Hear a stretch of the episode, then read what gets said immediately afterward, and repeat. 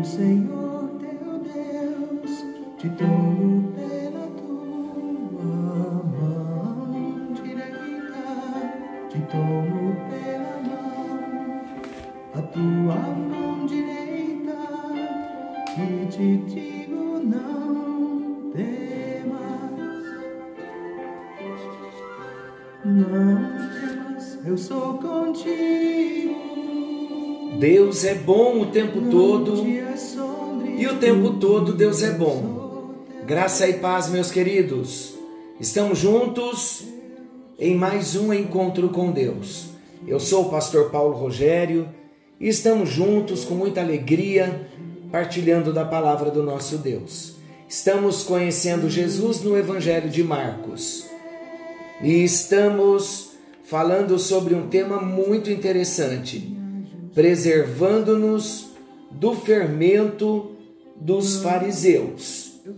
O nosso texto está em Marcos, capítulo 8, versículos 11 ao 21, e desse texto nós já falamos sobre dois pontos de destaque: pedindo um sinal do céu, quando os fariseus pedem um sinal para Jesus, mas não era para crerem e porque eles criam em Jesus, mas era muito pelo contrário, a motivação era outra. Eles queriam mostrar e provar diante dos homens que Jesus não era Deus, não era o Messias. Então eles pediram um sinal do céu e Jesus não fez em absoluto. Nenhum sinal do céu foi feito por Jesus. E o segundo destaque, preservando-se do fermento dos fariseus. No encontro anterior, nós falamos sobre ensinamentos, sobre o cuidado que devemos ter com o tipo de ensinamento, de estudos, de pregações que nós nos expomos. E o terceiro destaque hoje, um ensinamento maravilhoso para todos nós o que realmente deve preocupar. Quando Jesus falou sobre esse fermento, que nós já falamos que era sobre essa contaminação, o legalismo dos fariseus, quando Jesus fala sobre o fermento, os discípulos lembraram-se do pão que haviam esquecido de levar. E eles acharam que Jesus os repreenderia por essa razão. Mas isso não se constituía em problema algum para quem já havia por duas vezes multiplicado pães para grandes multidões.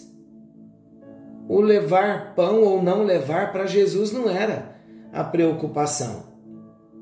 Curar enfermos, libertar demônios, pessoas de, de opressões, ressuscitar mortos, suprir necessidades, sempre foram especialidades de Jesus, que com prazer, com compaixão, com misericórdia, tudo ele fazia para abençoar aquelas vidas que se moviam em fé aquelas multidões que Jesus olhava e as via como ovelhas sem pastor.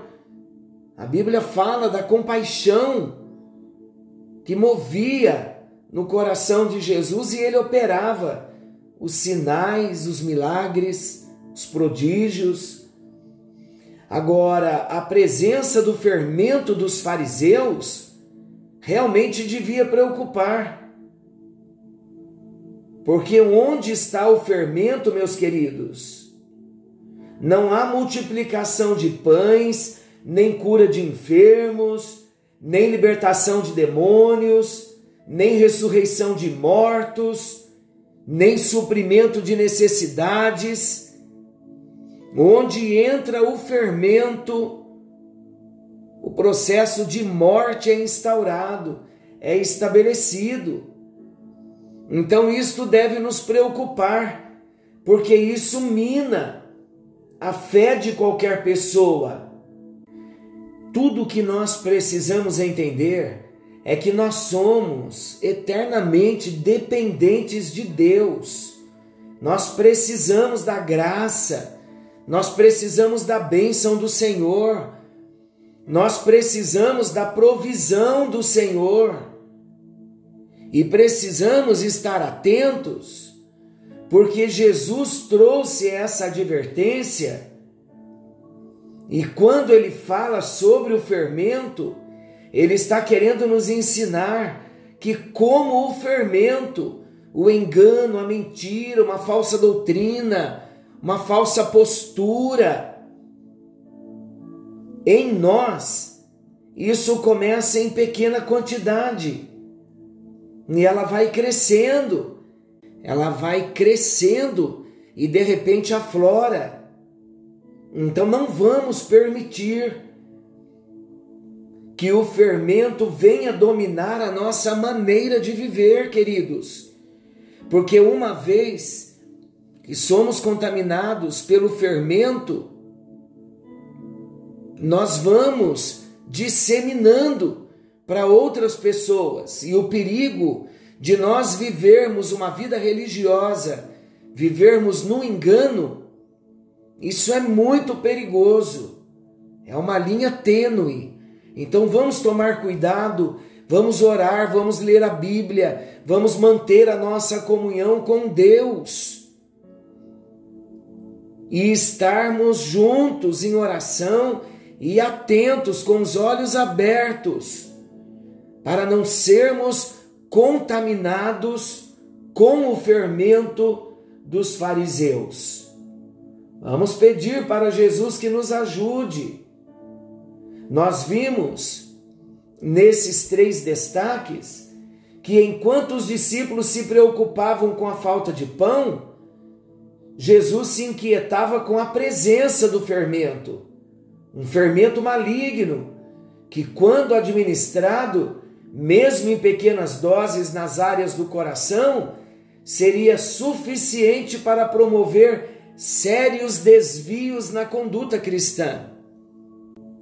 Que o Senhor venha nos ajudar. Eu gostaria de propor a você que parasse um pouco, refletisse um pouco sobre o que acabamos de falar, não só nesse encontro, mas nos nossos dois últimos encontros, falando sobre o fermento dos fariseus, vamos falar com o nosso Deus e procurar identificar no nosso dia a dia o que tem procurado minar a nossa fé. Como nós temos nos sentido depois de conversar com determinadas pessoas, ou após termos frequentado certos ambientes, ouvindo determinados tipos e linhas de ensinamentos, a nossa fé tem sido fortalecida ou tem acontecido o contrário? Vamos assumir esse compromisso um compromisso muito pessoal de nos desvencilharmos de qualquer embaraço para nós agradarmos somente a Deus em todo o nosso caminhar. Vamos pedir para Jesus nos mudar, mudar o nosso coração, começando no convívio com os nossos familiares Queridos, não há distanciamento que Deus não possa fazer uma aproximação. Não há dor que Ele não cura. E nós precisamos estar muito atentos. Porque uma das áreas que o inimigo mais vai usar para fazer com que o fermento seja disseminado no nosso coração, o campo onde o fermento mais facilmente contamina é dentro da nossa própria casa, no nosso relacionamento.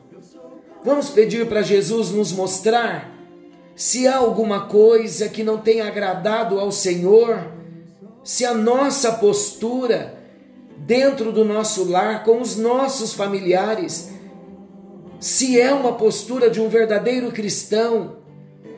Vamos perguntar para Jesus se ele está feliz com o nosso relacionamento entre cônjuges, entre pais e filhos, entre filhos e pais. Para todos nós que somos filhos, nós temos honrado aos nossos pais, temos colocado os nossos pais naquele lugar de honra, naquela posição de honra. Muitas vezes nós dizemos: meu pai e minha mãe não merecem. A honra, queridos, não tem a ver com o merecimento, a honra tem a ver com a posição. Deus nos deu pais para serem honrados, cuidados por nós. E nós precisamos valorizar a nossa família. Estou falando no contexto de filhos com pais, no sentido da honra, mas aplica-se no contexto entre cônjuges. A bênção de um cuidar do outro em amor.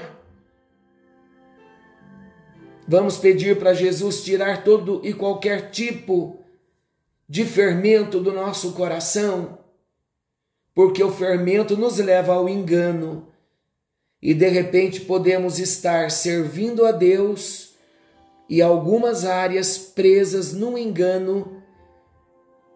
E quando isto acontece, nós manifestamos nos nossos relacionamentos.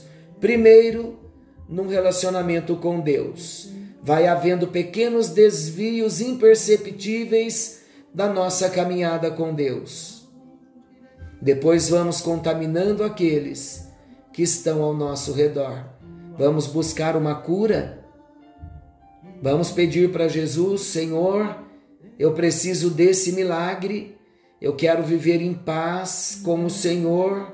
Quero estar em paz com todos, com os meus irmãos da igreja, com os meus colegas de trabalho, com os meus familiares. Quero amar como Jesus amou. Vamos pedir isso para Jesus? Senhor nosso Deus e querido Pai.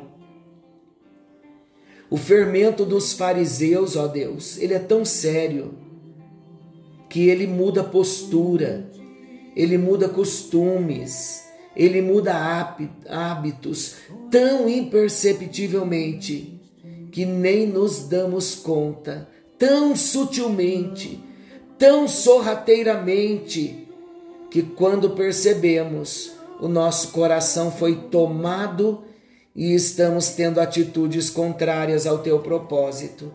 A minha oração é por cura, é por libertação. E eu creio muito, ó Deus, que esta palavra pode nesta noite ser libertadora para as nossas vidas. É no nome bendito de Jesus que eu oro, abençoando a vida do teu povo com paz em nome de Jesus. Agora, queridos, a paz que excede a todo entendimento, a paz de Deus, ela guarda o nosso coração e os nossos sentimentos. Levantando-nos daqui para frente, já sabemos as decisões que precisamos tomar. Tome decisões corajosas em Deus, de grandes concertos, e Deus estará te abençoando, nos abençoando. Eu não tenho dúvida que o Senhor se alegrará e cresceremos no amor do nosso Deus. Forte abraço, fiquem todos com Deus. Querendo o Senhor, amanhã estaremos de volta nesse mesmo horário com mais um encontro com Deus. Deus os abençoe e não se esqueçam, Jesus está voltando precisamos nos preparar. Precisamos, na verdade, estar preparados. Algo novo está vindo à luz. Fiquem todos com Deus.